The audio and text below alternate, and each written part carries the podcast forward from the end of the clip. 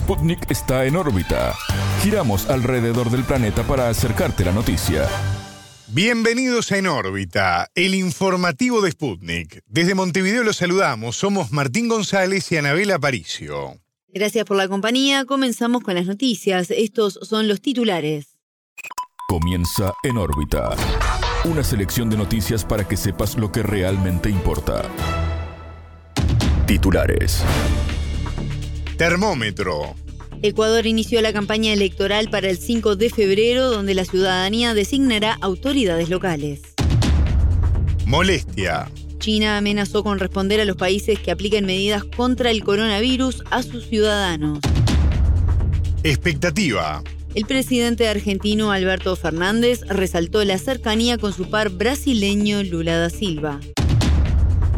Versiones. Francia debate el proyecto de reforma de pensiones impulsado por el gobierno de Emmanuel Macron. Desafiante. Palestina condenó la visita de un ministro radical israelí a la explanada de las mezquitas. Avance. Por primera vez, una mujer preside la Suprema Corte de Justicia de México.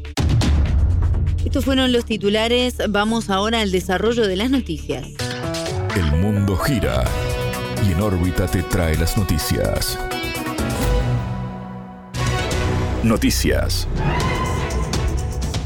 Termómetro. Ecuador inició la campaña electoral para la votación del 5 de febrero en la que los ciudadanos designarán autoridades locales. Además, se tendrá consideración una batería de propuestas promovida por el gobierno de Guillermo Lazo para cambiar la constitución. En órbita entrevistó al analista político ecuatoriano Edison Pérez, para quien la instancia electoral servirá de termómetro electoral para el actual Ejecutivo. Los ecuatorianos deberán elegir 5.600 cargos a nivel local donde el oficialismo competirá con candidatos leales a Rafael Correa, presidente de 2007 a 2017 serán 28 días de campaña en el que mm, los ecuatorianos tendremos que asistir a las urnas del 5 de febrero del 2023, donde elegiremos a 23 prefectos, a 221 alcaldes, a 1.307 concejales, a 4.109 vocales de juntos parroquiales rurales y a siete miembros del Consejo de Participación Ciudadana y Control Social. A eso hay que sumarle el referéndum sobre la consulta popular, que hay ocho preguntas que el gobierno de Guillermo Lazo ha, ha emitido y quiere que los ecuatorianos nos pronunciemos. A la larga, este proceso electoral, el 5 de febrero del 2023, es un termómetro, va a medir la popularidad y la administración de Guillermo Lazo en estos cerca de dos años que ya se encuentra en el mandato. Uno de los principales puntos de interés radica en las ocho preguntas que el gobierno busca someter a consulta ciudadana. Las propuestas de reforma constitucional incluyen algunos de los temas sensibles para la administración Lazo, como la lucha contra la inseguridad. Para el analista, la consulta puede ser interpretada como un intento del Ejecutivo para participar de la contienda y proyectar un sistema super hiper presidencialista, indicó. La consulta popular que Guillermo Lazo eh, plantea digamos, intenta de alguna manera también permitirle a él como presidente, como partido, sumarse a la campaña electoral en favor de sus alianzas y de algunos de sus candidatos. Porque recordemos que lo que vamos a elegir acá son autoridades seccionales. A eso aprovechó Guillermo Lazo para incluir ocho preguntas en la consulta popular. Si bien es cierto, hay un tema de seguridad, un tema de combate al crimen transnacional, el tema del medio ambiente, el tema de la reducción de los asambleístas, etcétera, etcétera. De las ocho preguntas, hay dos preguntas que realmente le interesan al gobierno de Guillermo Lazo. ¿Y cuáles?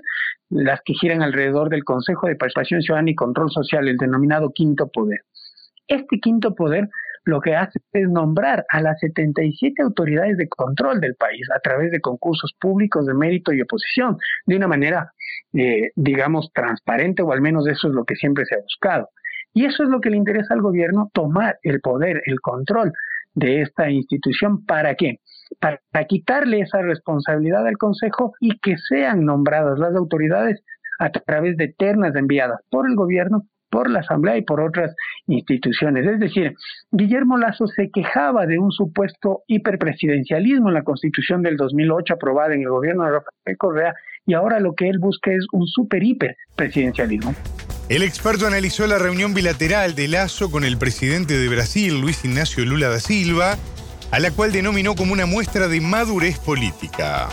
La participación de Guillermo Lazo en la, en la asunción del mando de Lula da Silva en Brasil, digamos, es un acto diplomático y protocolar que podía bien no asistir como podía ir. En este caso decidió hacerlo. Es, es una imagen que de alguna manera a los ojos del progresismo, de la izquierda, pues se veía un poco aberrante, ¿no? El extremo de la izquierda saludando con el extremo de la derecha, sin embargo, pues por los oficios diplomáticos y protocolares, pues digamos, se ve también de alguna manera que hay una cierta madurez política por parte de los dos mandatarios. Y de alguna manera lo que eso nos demuestra es que tanto Lula como Guillermo Lazo de alguna manera intentan estrechar lazos con uno de los países más importantes de América Latina como es Brasil por todo el potencial que tiene, ¿no? Tanto eh, político como en, temas de producción y demás en, en Brasil. Escuchábamos al analista político ecuatoriano Edison Pérez. Molestia.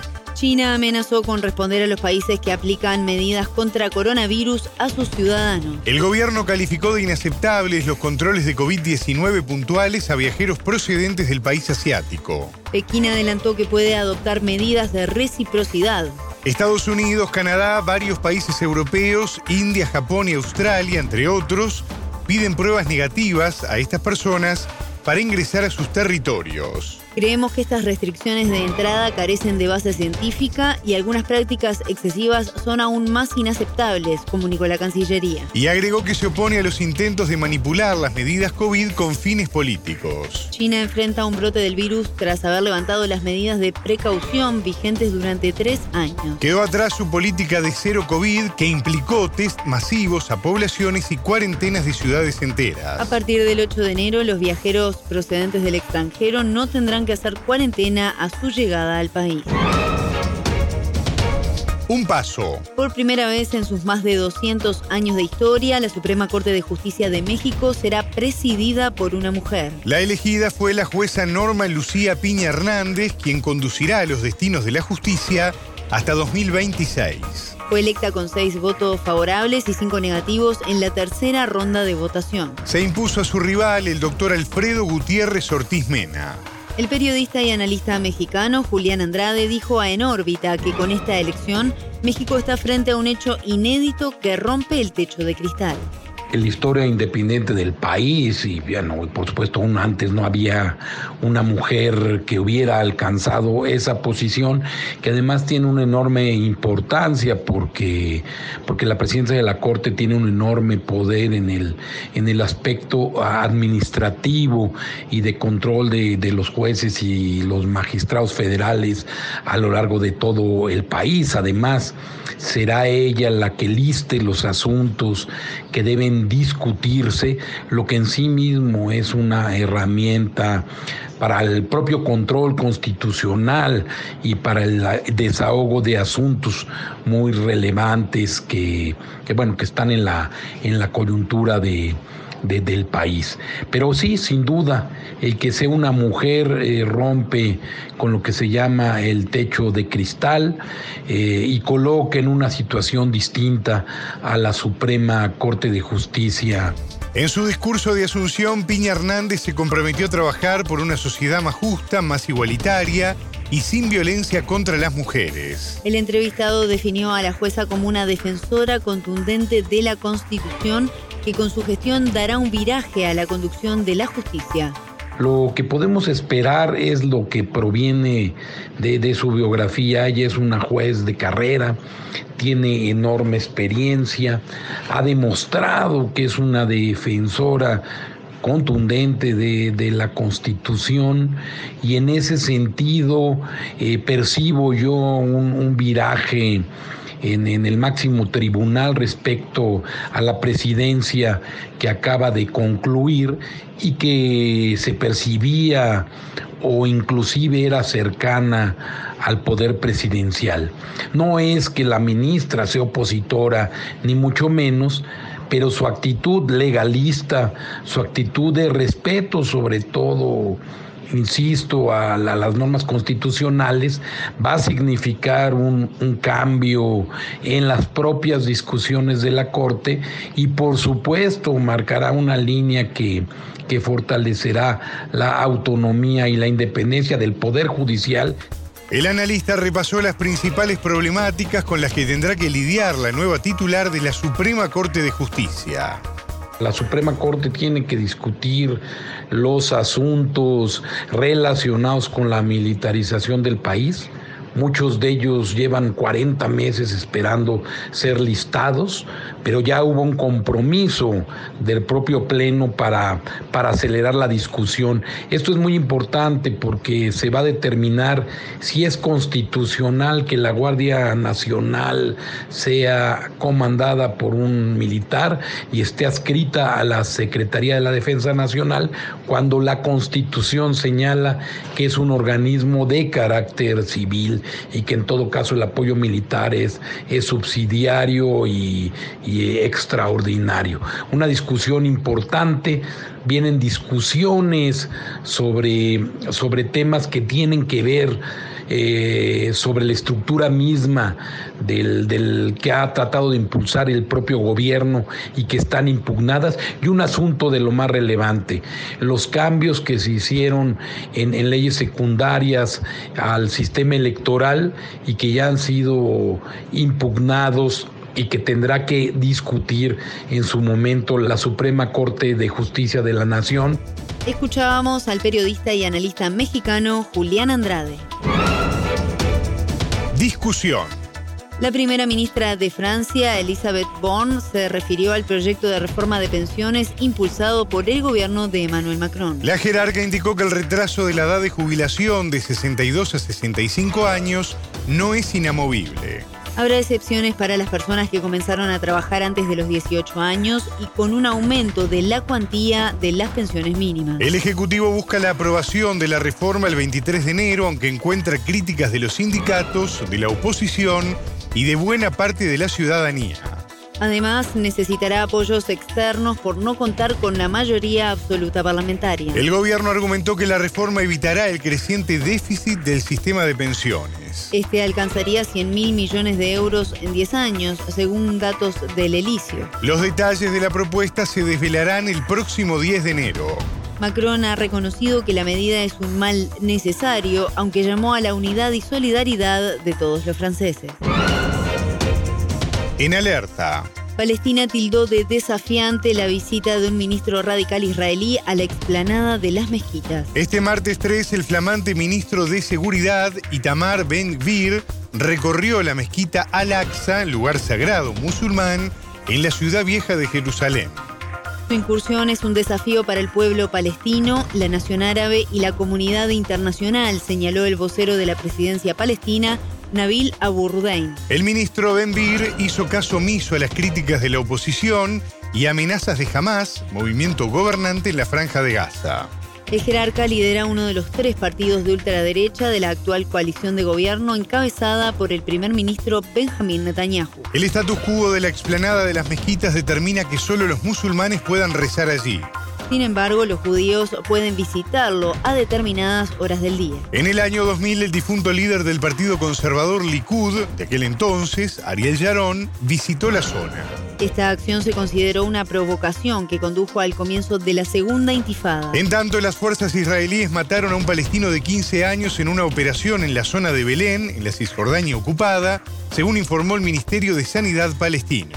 El ejército del país judío además detuvo 13 personas sospechosas de terrorismo durante una redada en aldeas palestinas. Nuevo comienzo. El presidente argentino Alberto Fernández destacó que con Lula da Silva en el gobierno en Brasil, la relación entre ambos países será más fácil. En una entrevista con el medio brasileño Globo, el argentino recordó cómo fue el vínculo con el ahora expresidente Jair Bolsonaro. Era una relación que en verdad se deterioraba por la actitud de Bolsonaro, desafiadora, de malos tratos y agresiva, afirmó. El vínculo entre ambos ha sido complejo, en quiebre con la tradición. El expresidente brasileño no asistió a la asunción de Fernández en diciembre de 2020. Durante la campaña electoral, Bolsonaro manifestó su apoyo al exmandatario Mauricio Macri, quien en ese momento buscaba la reelección. De acuerdo con Fernández, ahora los gobiernos comparten una mirada similar sobre el mundo. Luego de encontrarse con Lula este lunes 2 de enero, Fernández habló en rueda de prensa y dijo lo siguiente. Ha sido una gran reunión porque hemos claramente decidido volver a poner en marcha el vínculo Nós decidimos entre Argentina relançar y Brasil entre o Brasil, entre o Brasil con toda la fuerza que siempre ese vínculo debe tener. com toda a força que sempre Que en los últimos cuatro años se hizo más difícil, Nos últimos quatro anos foi pero que ahora difícil. los dos estamos convencidos Acho que de, de la importancia del vínculo entre Argentina y, a respeito y da Brasil y la existe necesidad de darle ese vínculo em relançar la esse trascendencia que e que tiene. dar a ele a transcendência que ele merece. Nosotros estamos esperando al presidente Lula en visita oficial el día 23. No dia 23, o presidente Lula vai à Argentina em visita Allí lo oficial. recibiré ya como presidente Vou recebê-lo já como presidente lá. y esperamos poder avanzar en, en todo lo que hemos conversado hoy, E ya poder tomando avançar, decisiones y poniendo en marcha con decisiones concretas, con acciones concretas, ações concretas. el, el, el vínculo que Argentina y Brasil deben tener. Argentina y Brasil son países indisolublemente unidos y ningún momento político puede eso pode Los dos perturbar estamos de acuerdo en tratar de institucionalizar ese vínculo del mejor modo. El presidente brasileño visitará Buenos Aires entre el 23 y 24 de enero para la cumbre de la Comunidad de Estados Latinoamericanos y Caribeños, CELAC. Alberto Fernández declaró que el discurso de Asunción de Lula fue muy comprensivo de lo que es la realidad mundial actual. Hablamos también de la región. Los dos estamos convencidos de que el mundo ha, cambiado, que las regiones tienen un nuevo rol para cumplir um dentro de la globalización. desempenhar. Le transmití al presidente que ayer escuché con atención su discurso y que lo sentí como un discurso muy realista y muy, muy comprensivo de lo que es realmente la realidad mundial hoy. Obviamente que comparto estoy el deseo de volver a unir a América Latina en un a espacio común. Eh. Los dos advertimos que la CELAC ha venido de algún modo a suplir eso, pero que no ha logrado la institucionalidad que, que merece la CELAC. El jefe de Estado argentino afirmó que el líder brasileño dará impulso a América Latina.